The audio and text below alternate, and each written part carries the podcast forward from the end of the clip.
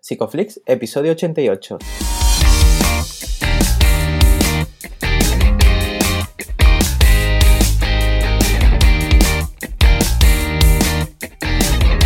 Bienvenidos a Psicoflix, un espacio de psicólogos para psicólogos, un podcast donde todos buscamos ser cada vez mejores profesionales de la psicología. Aquí hablamos de todas las estrategias, técnicas y noticias de la psicología contemporánea, pero siempre con la evidencia científica que nos gusta defender.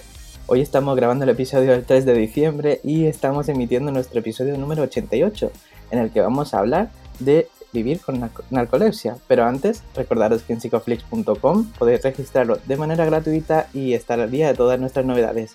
Bienvenidos al podcast, muchas gracias por estar aquí, muchas gracias por suscribiros. Yo soy Ye y bueno, siempre en buena compañía. ¿Qué tal Darío? ¿Qué tal, Ye? Pues muy bien, muy contentos porque no sabíamos si íbamos a anunciarlo el, el curso que tenemos hoy o, el lunes a través de las redes, pero lo vamos a decir ya. Vamos a sacar un curso con la grandísima Miriam Rocha, ¿vale? Sobre análisis funcional, que estará disponible desde el día 9. Bueno, desde el 9. el día 9, exacto. Bien, yo ya estaba mirando la agenda, el día 9, ¿vale? Como siempre, ya iremos dando más más pistitas, pero bueno, el, el modelo de siempre, ¿vale? Pues el curso saldrá con oferta y, y estará disponible hasta que se acabe la oferta. Sencillo y para toda la familia. No me quiero enrollar mucho, también tenemos el vídeo de YouTube de Ramón Nogueras que ha salido este domingo pasado, que la gente por lo visto, por lo visto, ¿no? Porque claro, ahora mismo estamos a lunes y, y, no sabemos cuánta más gente lo verá. O sea que de momento muy contentos, nosotros por lo menos lo estamos.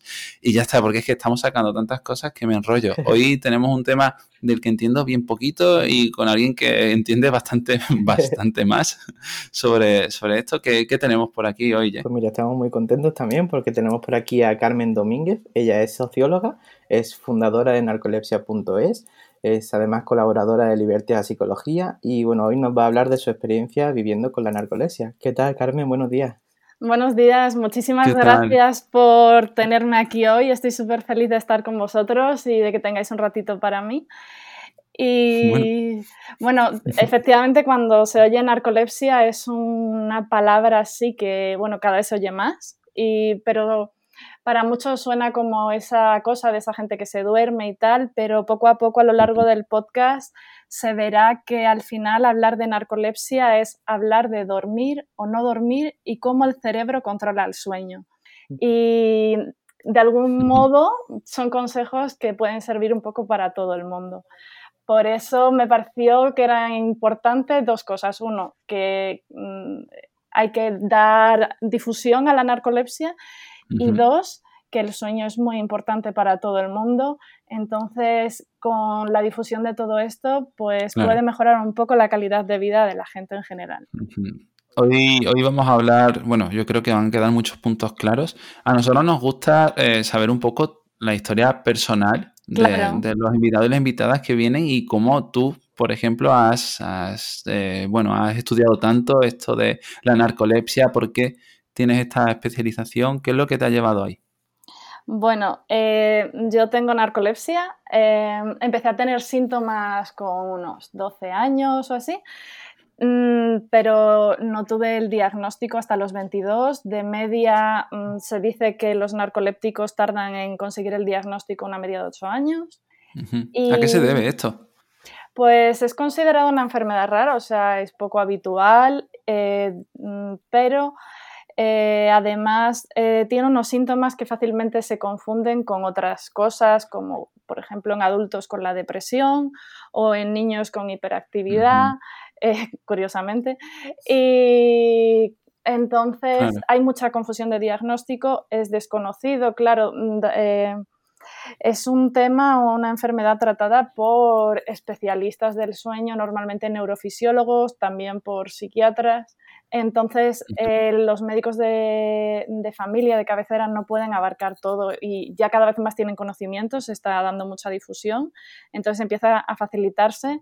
También ha ayudado mucho a la difusión el hecho de que alguien mediático, como es Jordi Évole, eh, dijera abiertamente que él tiene narcolepsia cataplegia. Em, y gracias a él conozco ya gente que ha conseguido su diagnóstico más o menos a tiempo. Entonces, pues mira, Fíjate. Claro, la comorbilidad al final es un punto grande en todo esto y yo supongo que tardaste, bueno, si tardaste ocho años en saber tu diagnóstico, eh, esa incertidumbre también tendría que pesar bastante. Pesaba bastante porque, eh, por ejemplo, en la situación escolar de secundaria y bachillerato, yo era consciente de mis esfuerzos, pero mm, de cara a, a, los profesores o incluso a los compañeros yo era una vaga. Entonces, bueno, yo siempre he tenido muy buen humor y pues al final también lo que pasa es que tú te crees que eres perezosa, ¿no? En plan de, bueno, pues soy perezosa, pero, pero iba como siempre al límite en todo y en educación física pues ya físicamente no, no me daba el cuerpo y bueno, tenía un profesor peculiar, en fin. Entonces, eh, claro, con los años me he dado cuenta de que lo que pasa es que iba al límite, eh, iba cansada por la vida. Eh, Igual estaría bien también un poco en, mm, contar qué es la narcolepsia antes de seguir. ¿Sí? Porque, eh, bueno, la narcolepsia es un trastorno neurológico crónico causado por la incapacidad cerebral de regular con normalidad los ciclos de sueño y, de sueño y vigilia. Es neurológico completamente, porque muchas veces cuando se habla de narcolepsia hay gente que, dice que es psicológico, a ver, pues todo afecta al sueño en la vida, ¿no? Por eso eh, es tan importante tener una vida sana, ordenada y todo esto, y las terapias, pero es un trastorno neurológico.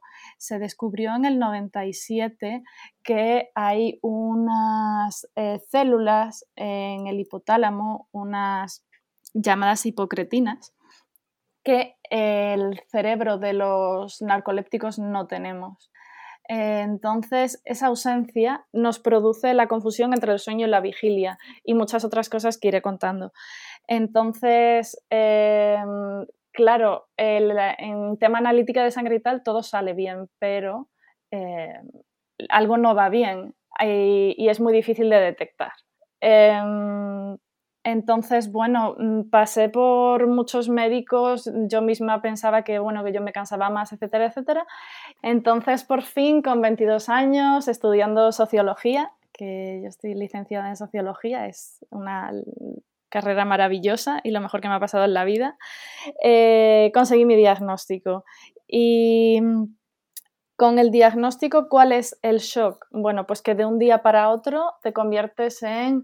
Eh, por diagnóstico, claro, un enfermo crónico, eh, con, esa gran etiqueta eh, para ti y para tu familia, y de un día para otro sabes que el resto de tu vida dependerá de fármacos.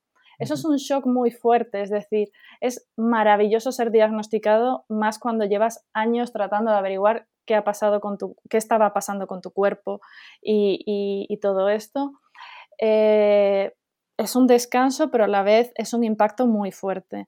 Entonces, eh, claro, el, neurólogo aún así, el neurofisiólogo, yo por suerte siempre he tenido un trato muy personal y me han apoyado mucho, que es importantísimo porque la narcolepsia afecta a todo, a todo en la vida, pero te vas a casa a masticar todo esto a darte cuenta de lo que tienes y de repente eh, eres la misma persona que ayer, pero no. Y para tu familia también es así.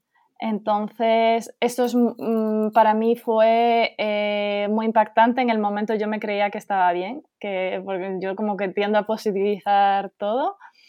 Y, con los años me he dado cuenta de que eh, fue bastante duro de repente irte a casa con todo eso a, a ver cómo lo manejas, ¿no?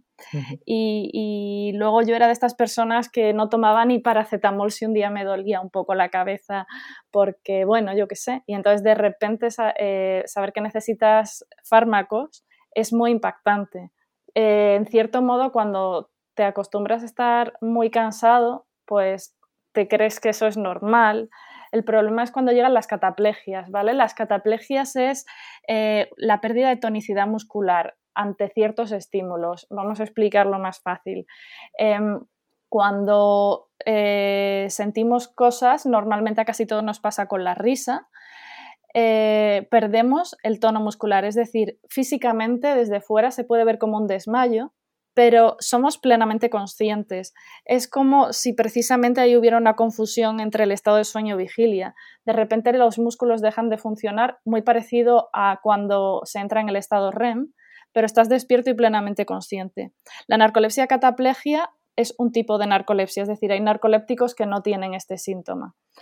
Eh, pero los que lo tenemos es muy característico y yo empecé a tenerlo continuamente por saludar a gente que veía a diario, que ahí no, no, te das, no te das cuenta que hay un estímulo, pues lo, hay. y entonces eh, me desplomaba al ver a mi amigo a diario, a veces es parcial, a veces solo afecta la cara, la lengua, el cuello, pero es muy característico porque pierdes el control de tu cuerpo y eres consciente. Entonces ahí fue justo cuando yo ya dije, aquí pasa algo y tengo que averiguar y tuve mucho miedo. Eh, bueno, has contado también, ¿no? Que las emociones intensas, pues, provocan ataques de cataplegia, ¿no? Entonces, no sé hasta qué punto esto a ti, pues, te ha restringido tu forma de, quizás, de em, relacionarte con la gente o de restringir tus emociones y tus sensaciones. No sé cómo lo has vivido esto. Bueno, es una pregunta eh, maravillosa y, bueno, maravillosa, no sé si es la palabra, pero está muy bien enfocada porque efectivamente eh, todos los narcolépticos cataplégicos, me, arriesgo a decir todos, eh, vamos autoeducándonos para controlar las cataplegias y controlar las cataplegias es frenar lo que sientes. Em, porque como yo digo a los amigos cercanos a mi familia, eh, cuando me estoy riendo mucho y, mi cuerpo se desploma, estoy disfrutando de la risa como el que se ría a carcajadas y es maravilloso. Y, y eso es parte de la vida y si a nosotros nos toca disfrutar de eso desplomados, pues nos toca desplomados. Ahora, ojo, siempre que estemos en, en un asiento cómodo, que alguien nos pueda coger eh, con facilidad y tal, eh, desde aquí animo a todos los narcolépticos cataplégicos a disfrutar de esos momentos que también pueden ser de placer, también es muy, muy habitual. Eh, y que bueno, que para nosotros son pues un poco de otra manera. Pero efectivamente al final, por las situaciones de la vida, aprendes a controlarlo porque no siempre estás con amigos cercanos, porque no siempre estás en sitios cómodos, porque a veces te puede pillar en un sitio, en una escena que pueda ser un poco peligroso. Y, entonces aprendes o, intentas controlarlo y entonces estás cohibiendo tus emociones. De algún modo, claro, eh, yo me he dado cuenta de que mm, ya lo tenía como tan interiorizado como algo normal, pero que cuando, por ejemplo, alguien me dice, Buah, te voy a contar una cosa, te vas a partir de risa. En ese momento yo pongo la coraza. Entonces ya da igual lo que me cuenten, que seguro no me voy a reír. Entonces yo pensaba que era parte de mi carácter, que me río solo de, bueno, de mis chistes y, y de cosas que me pasan imprevistas, ¿no? Pero justo el te voy a contar una cosa que ya verás que risa o te voy a enseñar un vídeo que ya verás que risa, o sea, 98% mm, de probabilidad de que no me ría. Entonces ya me he puesto esa coraza, ¿no? Y eso es una pena, y eso es una pena con el placer y es una pena con todo, ¿no? Porque estás con alguien y tú misma estás eh, tratando de parar la posible cataplegia para tener el control de la situación. Entonces estás dejando de disfrutar. Y lo que me imagino que tiene que ser complicado también eh, de cara a los familiares y, seres cercanos en cuanto a entender eh, todas estas emociones, todas estas limitaciones que puede autoimponerse ¿no? la persona que esté padeciendo narcolepsia.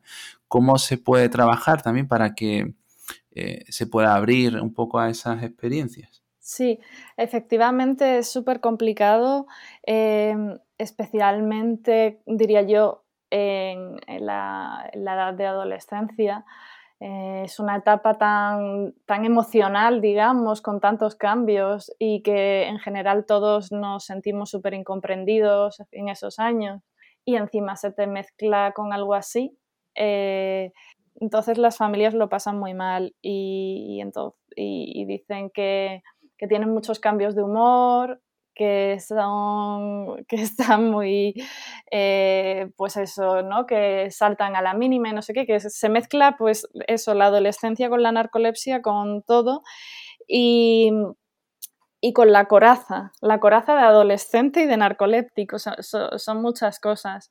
Entonces, eh, yo creo que es muy importante, como siempre, eh, la comunicación abierta eh, en la familia y, siempre el normalizar, es decir, ni que tu familia te trate como un enfermo, porque al final yo diría que no lo somos, es una cosa neurológica, dormimos mal, nos afecta muchas cosas, pero a nadie le gusta que le traten como un enfermo, por mucho que esté ahí la etiqueta eh, del diagnóstico. Y, luego, pues también el, adolescente, pues eh, necesita expresarse, salir. Muchas veces el problema es que eh, se aíslan, se aíslan por todo esto y porque una de las comorbilidades de la narcolepsia, una enfermedad asociada típica, es el trastorno alimenticio. Eh, muchísima gente tiende a engordar en muy, poco tiempo, pues unos 30, 40 kilos. Y esto se suma a, todo, a, todo el tema de, de cohibir emociones, no sé qué, con no gustarse físicamente. Entonces, el aislamiento es muy común en la narcolepsia y, es, por eso es muy importante unir todos los factores de, eh, en la medida de lo posible, tener una vida sana, hacer ejercicio, no sé qué, es muy difícil porque se tiende al sedentarismo también.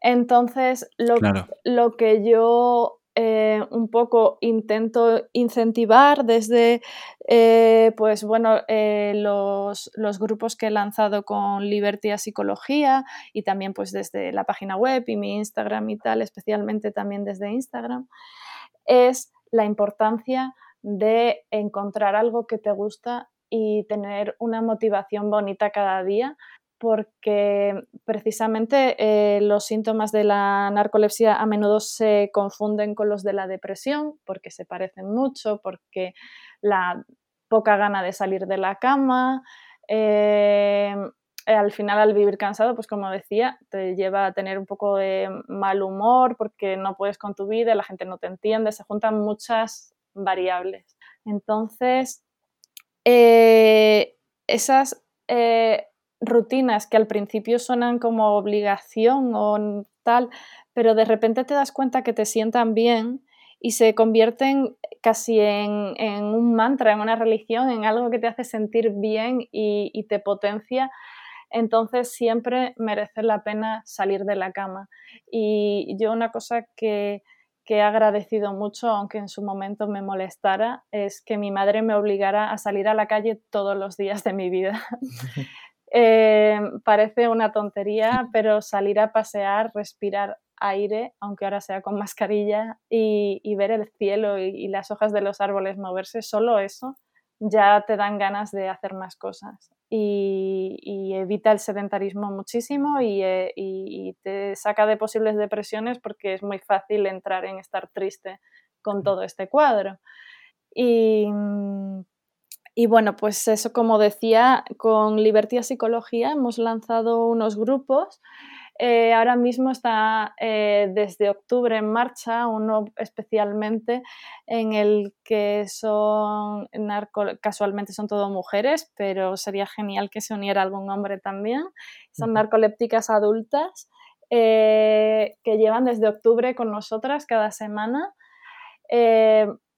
y, y ha surgido una familia virtual, porque lo hacemos online, súper bonita, en la que las eh, seis personas con narcolepsia ponen sobre la mesa cómo, cómo viven su vida y, y cómo la narcolepsia se la complica, se dan cuenta de cosas que no se habían dado cuenta antes, porque muchas veces se parece tanto a cualquier otra cosa que se pensaban en plan de, pues eso, ¿no? Lo de yo soy una vaga, eh, no, no, doy, eh, no estoy a la altura de mi profesión o no estoy a la altura de mi familia. Justo la problemática principal de la narcolepsia es que, claro, atañe a todos los sectores, la familia, el trabajo, eh, el desarrollo, la educación. Entonces, en estos grupos de repente se dan cuenta de que, uy, pues no es que yo no esté a la altura, es que es verdad que nuestro cerebro pues funciona distinto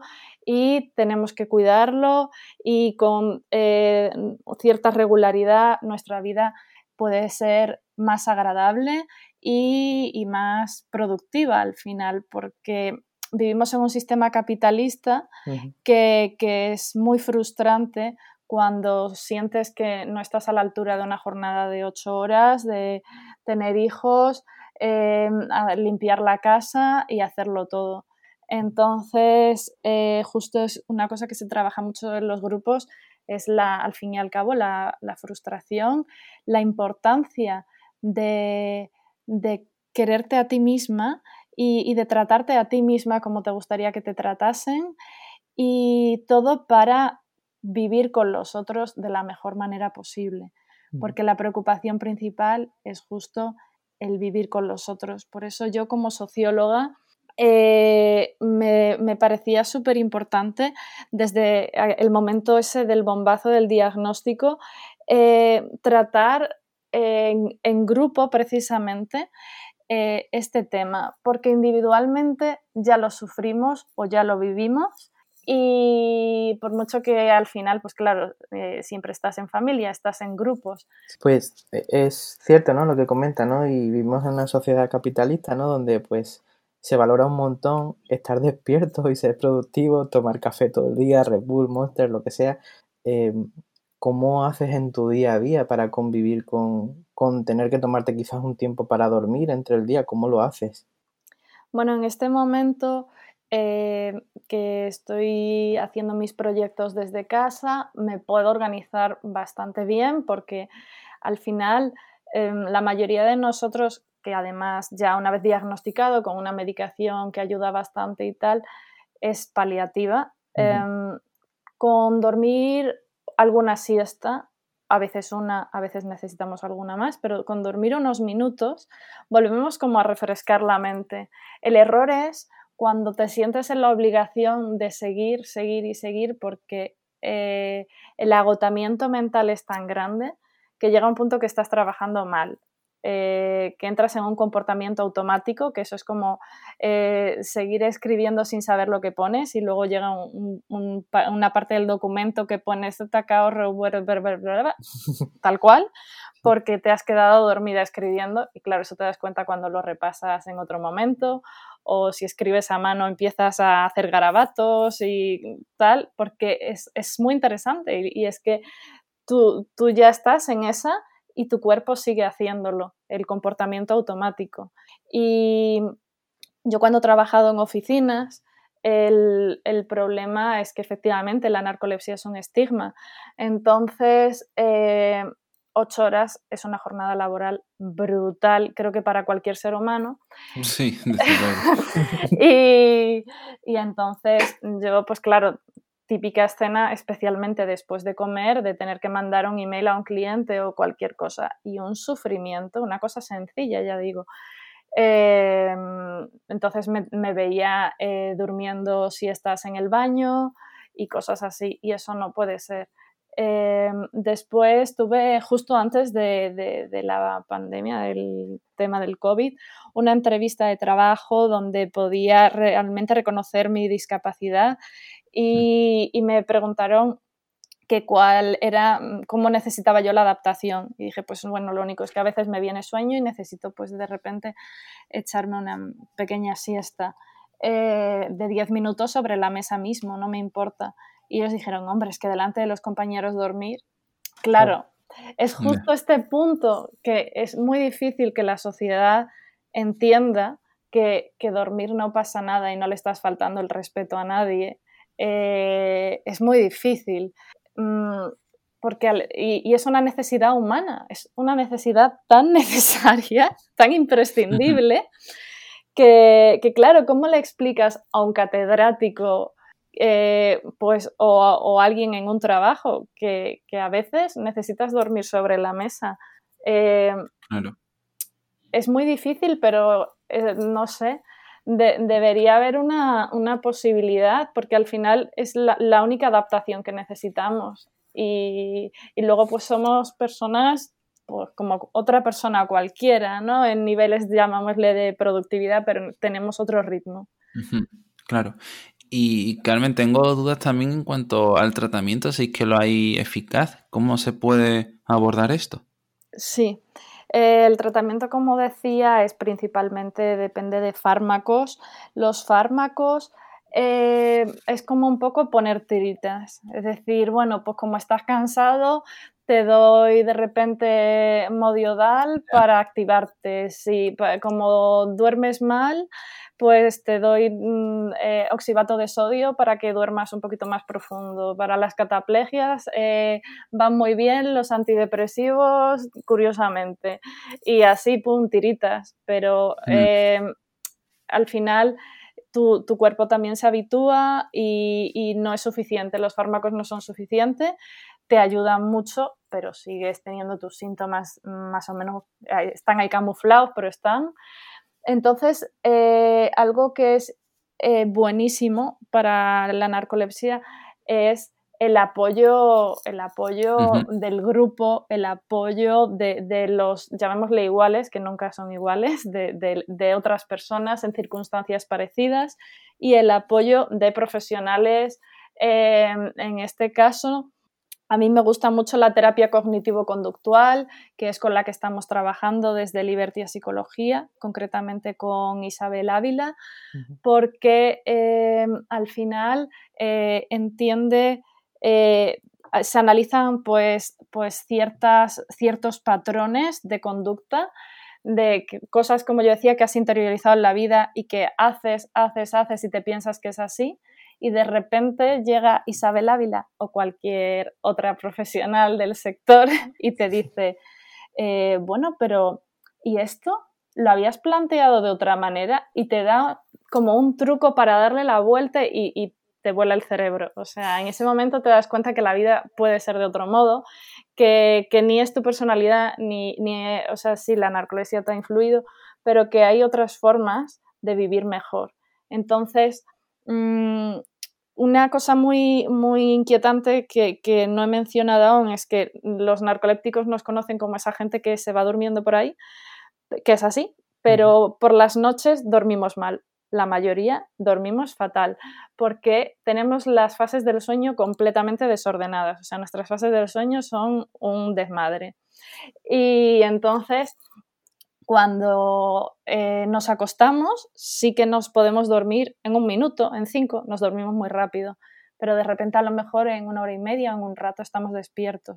O según nos dormimos, una cosa muy común es entrar en, eh, en, tener un montón de terrores nocturnos que desencadenan con parálisis del sueño y un montón de locuras más.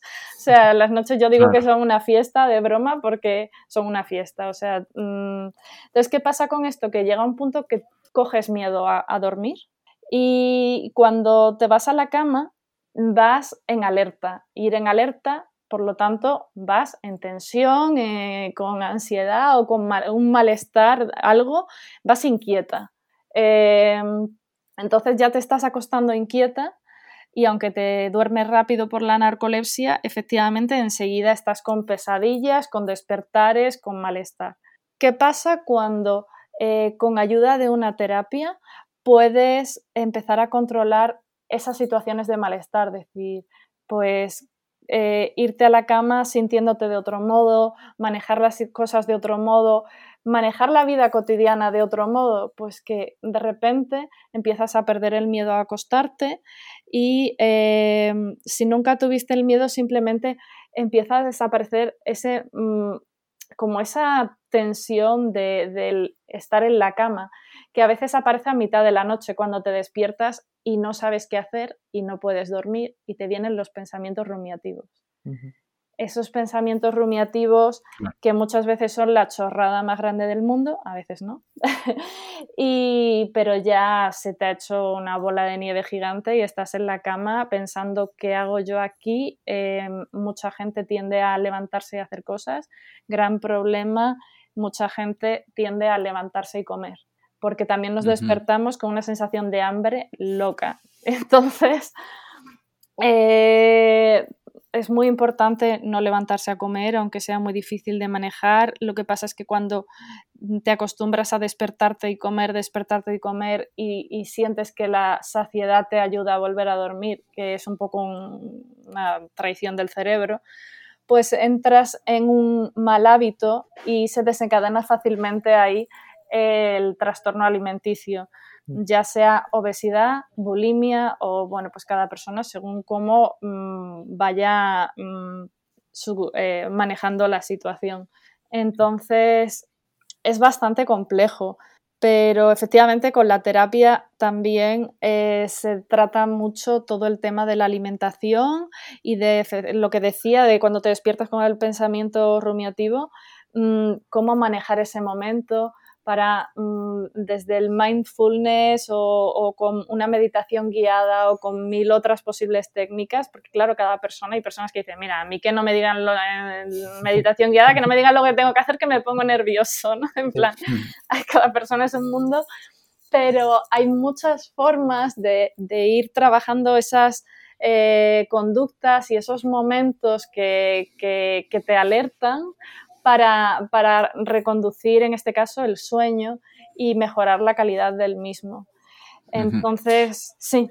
Quería preguntarte, Carmen, sí, porque ¿cuánto influye la higiene del sueño en todo esto? Todo, influye muchísimo, porque claro, eh, nuestro sueño ya de manera neurológica, de manera biológica, está desordenado, esto es así, ahí poco podemos hacer, pero claro, si ya dices, bueno, pues total, como duermo mal y en tal momento me despierto y estoy espabilado, pues me pongo a hacer tal cosa y al final entras en una espiral que es súper contraproducente.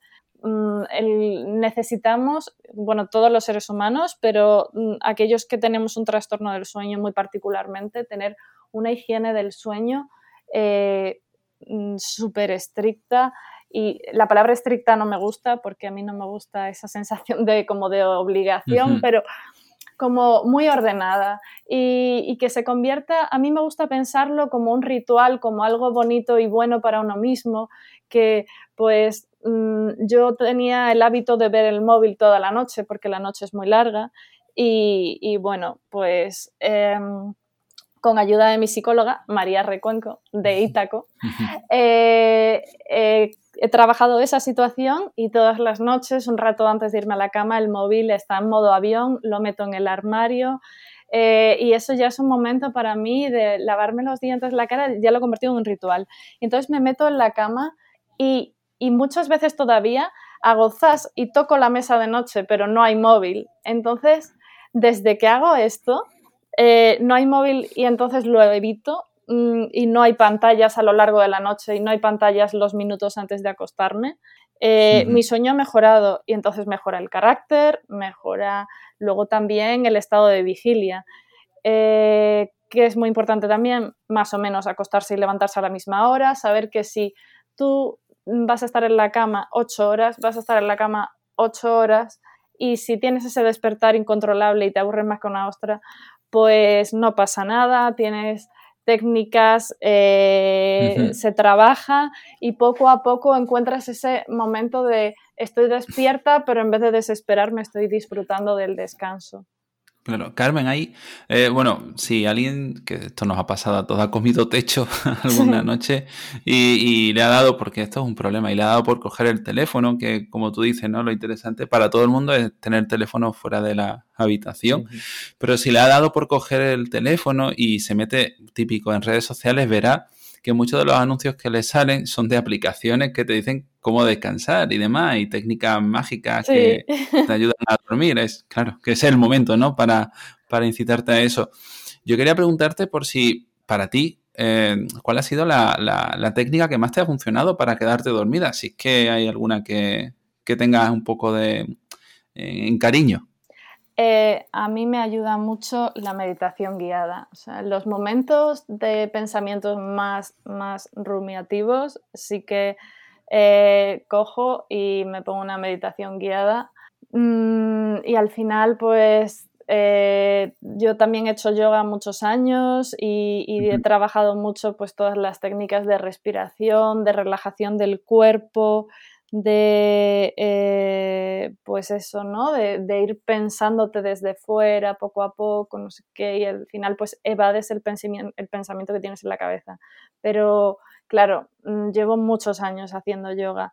Yo sé que desde cero a una persona que nunca ha trabajado su respiración, ponerle una meditación guiada puede funcionar o puede ser un desastre. También es de gran ayuda em, la visualización de pensarte en lugar de relax que te gusta. A mí me gusta pensarme flotando en el agua o, cosas así. Y, bueno, lo más importante cuando viene el pensamiento rumiativo, eh, que, te paraliza la noche por completo, es siempre tener como una orden. Yo me digo, Carmen, para. o sea, siempre con mi nombre, Carmen, para.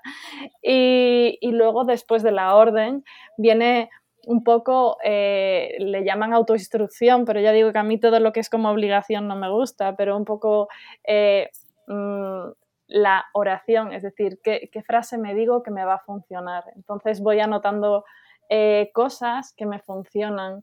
Una cosa que trabajamos mucho con Isabel que me encanta es que nos grabamos audios con cosas que decirnos a nosotras mismas. Eh, tanto cosas que nos gustaría que nos dijeran y nos las decimos nosotras, porque también tenemos mucha tendencia a negativizar y a hablarnos mal, eso es muy típico también del cansancio.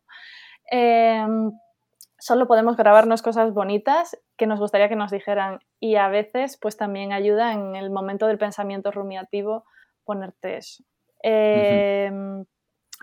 es muy interesante porque al final estamos trabajando con una intención paradójica y las formas que les vamos dando eh, varían mucho en, función de las preferencias personales. De hecho, hay, hay una técnica que siempre me ha gustado mucho, que es la de fantasear.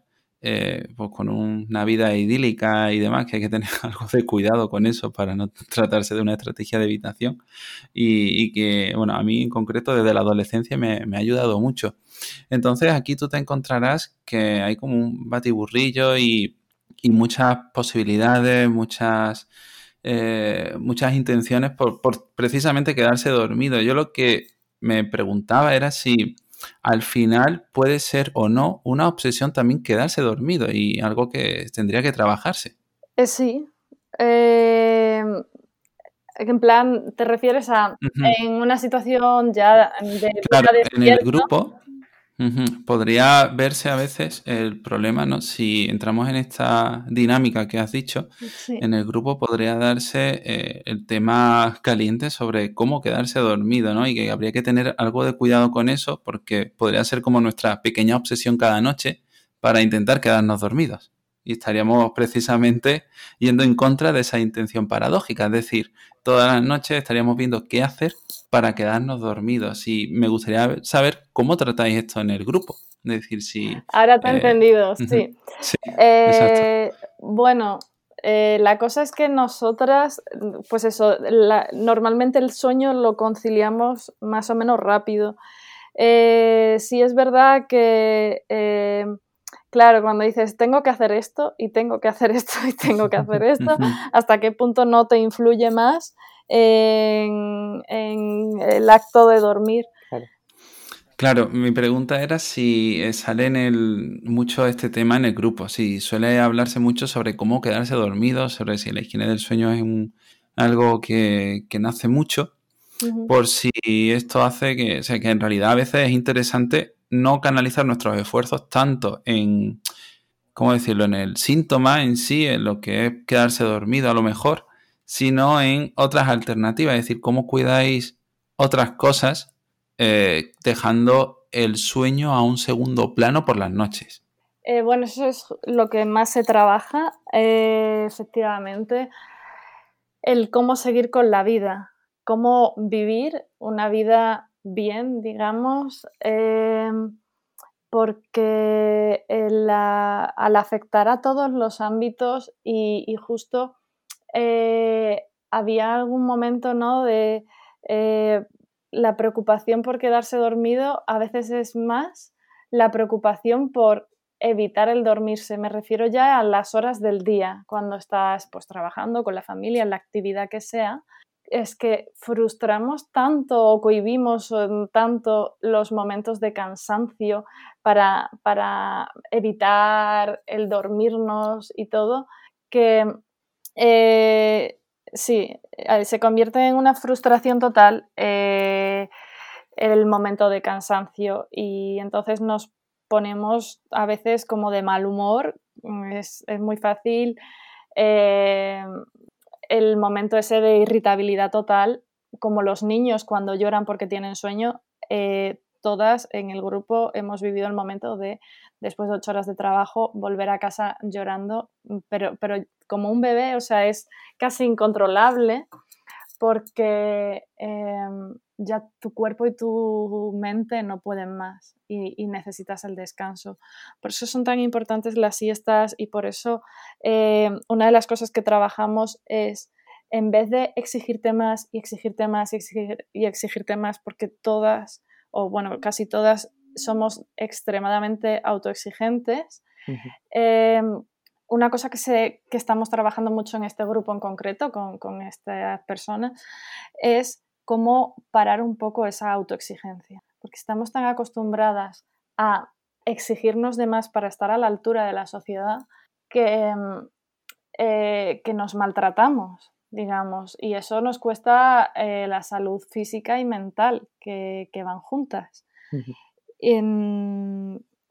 Entonces, eh, pues se hace mucho, mucho hincapié en, precisamente el aprender a escucharse a una misma, por eso decía el tratarse a una misma como le gustaría que le tratasen los demás y eh, cómo ir manejando las situaciones para eh, también darse cuenta de que no es que no estés a la altura, es que necesitas descansar y, dentro de 10 minutos estarás a la altura. Entonces son cosas que, trabajamos mucho. Em, ayudamos mucho, pues eso, a entender desde la conducta cómo, cómo manejar la narcolepsia, porque ahí alguna vez me han dicho, no, si yo me encuentro bien y a mí no me hace falta eh, ser parte de un grupo de estos, porque suena como a, no sé, como un poco a terapia de, no sé, pero, pero realmente lo que se trata en el grupo, aunque claro, al final salen pues, pues cosas de sentimientos y salen muchas cosas, es cómo manejar los síntomas de la narcolepsia para, para vivir mejor. Y, y, es súper, súper interesante. Eh, de momento, las seis personas que llevan desde octubre con nosotras están muy agradecidas y, nos y, vamos, comparten todo el rato los avances que viven en su familia, en sus trabajos, eh, o también el perder el miedo a decir lo que se tiene. Yo misma he estado, llamámosle, en el armario de la narcolepsia muchísimos años porque consideraba que, bueno, como físicamente no se ve, pues para qué contarlo y por esa cosa de que me, me traten como, como, Carmen y no como otra cosa, ¿no? El, el miedo a que te traten como la narcoléptica. y, y, me he dado cuenta de que desde que lo cuento me siento muchísimo mejor conmigo misma que desde que mm, eh, pues dedico tiempo a la narcolepsia en general, eh, a, a, aprender más, a ir a congresos, a los grupos, me siento muchísimo mejor. Quería decir también que la inspiración... Sí, perdona.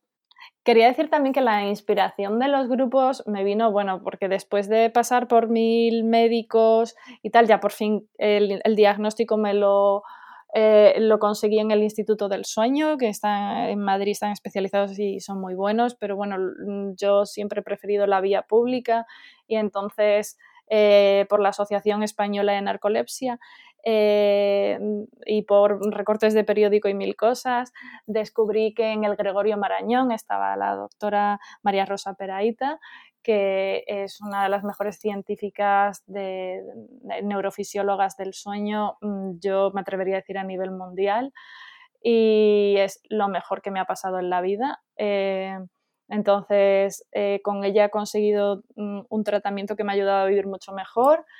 Eh, he aprendido muchísimo de mí misma, del sueño, y, ella pues eh, me invitó a representar a la Asociación Española de Narcolepsia un evento en Helsinki, donde tuve la oportunidad, bueno, ella y, la, asociación, por supuesto, pero ella me animó a, ir. Y eh, allí tuve la oportunidad de conocer a grandes neurofisiólogos, eh, y especialistas del sueño en general de la Unión Europea, hablar con ellos, hablar con otros pacientes de otros países y fue precioso y súper interesante. Y en, en, ese congreso entablé contacto, entre otros, con Henry Lammers de Países Bajos, neurofisiólogo. Entonces, el, el año siguiente se celebró el Congreso Europeo de Narcolepsia en Mallorca y Lammers me contactó por email para que compartiéramos presentación.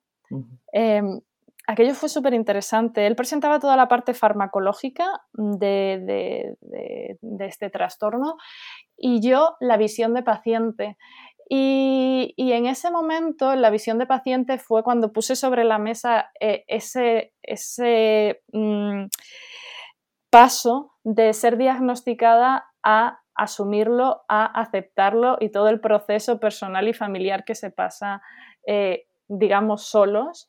O, no sé, hay personas que, que, sí van a especialistas, pero no es lo habitual y creo que eh, el apoyo psicológico eh, y ya te digo, y de grupo, porque te sientes comprendido, si no sigues sintiéndote un poco mm, una cosa rara, por así decirlo. Eh, ese apoyo psicológico y de grupo te empiezan a, reconfortar y a darte cuenta de, las cosas. Eh, y me inspiré muchísimo en, aquella presentación con Lammers, en todas las conversaciones que he tenido con, con María Rosa Peraita, que además es quien realmente me ha abierto el foco a tener curiosidad por el sueño, por, la narcolepsia y, mm, bueno, a todo esto en Helsinki tuve la oportunidad de conocer a Henry Nichols, que es un científico maravilloso, es, eh, él es más bien biólogo, eh, estudió zoología y es biólogo, ha publicado en la BBC y bueno, la cosa es que él ha escrito el mejor libro relacionado con la narcolepsia, el insomnio y la importancia del sueño hasta la fecha, que se llama Duérmete ya, publicado en España por Blackie Books, que además eh, son muy bonitas las ediciones, pero sobre todo el contenido es espectacular. y tanto a nivel científico como personal. Eh, él me pidió ser entrevistada para ese libro, pero no tenía tiempo y, todavía lloro de pensarlo. Pero se lo recomiendo a todo el mundo, a todo el mundo, es maravilloso y se aprende muchísimo. Y... Lo, apuntaremos también en la web para que la gente lo, lo pueda consultar, ¿no? Y me parece una maravilla que estés contando esto porque em, Claro, habéis conseguido crear un espacio seguro donde podéis expresaros libremente ¿no? en, los grupos y, podéis mostrar ¿no? una problemática que muchas veces pues, no se conoce en la sociedad. no se conoce y a veces ni tu familia lo entiende y a veces ni tú misma te entiendes. Entonces, claro, por eso es como súper bonito cuando tienes otra persona enfrente que dice, guau, a mí también me pasa y hay un momento de risas, puede haber un momento de llanto, pero casi todo el rato nos reímos mucho y es súper divertido. Y, justo se acaba lo de Henry Nichols porque en uno de los capítulos del libro eh, cuenta cómo su, neurólogo le dijo, oye, mira, como de narcolepsia no hay mucho, pero hay un grupo de insomnes, si te quieres unir. Y él era, él es muy, muy científico de la ciencia natural y iba súper escéptico, en plan de, ¿qué hago yo en una terapia de grupo en un, con, insomnes? Esto es absurdo. Pero empezó a informarse sobre esta terapia cognitivo-conductual y, cómo eran las técnicas para manejar un poco, pues eso, las situaciones de vida, comprenderse mejor a uno mismo, comprender mejor a los demás, etcétera, se metió en el grupo y se dio cuenta de dos cosas, que la eh, técnica cognitivo-conductual eh, es de gran ayuda, es maravillosa y tiene base científica y que eh, no nos dista tanto, o sea que no hay tanta diferencia entre la narcolepsia y el insomnio en términos de cómo nos sentimos. en términos de cómo vivimos las noches. El insomnio sí, desde que se acuesta ya no puede dormir, eso es así. Pero, mm, pero esa frustración de, sufrir por ir a la cama y, cómo luego te afecta al, al, malestar cuando estás despierto y todo, eh, es bastante parecido y en este libro lo, se plasma súper bien. Y, entonces, pues eso, esa mezcla entre mi, mi neuróloga Rosa Peraita, la presentación que pude hacer con Lammers en, en el Congreso de Mallorca y, y, luego leer a Henry Nichols y haberle conocido personalmente, me llevaron a darme cuenta, y ser socióloga, me llevaron a darme cuenta de que un grupo de narcolépticos es o, un grupo de personas afectadas del sueño, porque vamos a ir ampliando el campo. Em, es maravilloso para entenderte, para sentirte mejor contigo y ver cómo orientar tu vida, apoyado, por supuesto, por los fármacos o lo que sea que el neurofisiólogo te haya puesto. Yo en eso no entro, pero sí eh, de verdad que hay una forma de mejorar la vida. Eh, en sociología, además, mm, con lo que más disfrutaba era con la psicosociología, concretamente de los grupos pequeños, porque tenía un profesor maravilloso, Rafael González Fernández, y, y, pues como que se fueron alineando todas estas cosas de la narcolepsia, los congresos, la sociología, no sé qué, y, se ha convertido en lo que más me importa en la vida. Entonces, por eso, mm, justo con el confinamiento, sin trabajo y tal, decidí sentarme a hacer el blog para dar difusión, para apoyar la inclusión y para eh, ayudar en la medida de lo posible. Y al final, pues le he dado el giro y ahora, pues eh, en Instagram y ya nos llamamos, ya me llamo eh, Dormir Bien ZZZ también existe ya la página web, aunque no hay nada, estoy, estoy trabajando en ella, pero la cosa es que eh, inspirada por todo esto y concretamente por Henry Nichols, he abierto el espectro a todas aquellas personas que eh, duermen mal de manera crónica o circunstancial mm, para ayudarles a canalizarlo de algún modo. Pues Carmen, ya hemos llegado al final del programa. Eh, nos ha gustado mucho, hemos aprendido mucho de, esta problemática. Esperamos que la gente también sea más consciente a partir de, ahora y te agradecemos mucho este rato. muchas gracias, a vosotros por escucharme y por vuestro tiempo. Muchas gracias, muchas gracias. A ti. Y a vosotros, si os ha gustado el episodio, suscribiros también aquí, suscribiros a YouTube también. Y no vayáis muy lejos porque la semana que viene tendremos por aquí a Miriam Rocha, la tendréis también en el curso. Y nada, si os ha gustado el episodio, nosotros nos vemos la próxima semana, el próximo jueves a las 8 de la tarde con un nuevo episodio aquí en psicofreak.com, en Spotify, en iTunes y en iVoox. Hasta luego. Hasta luego. Adiós.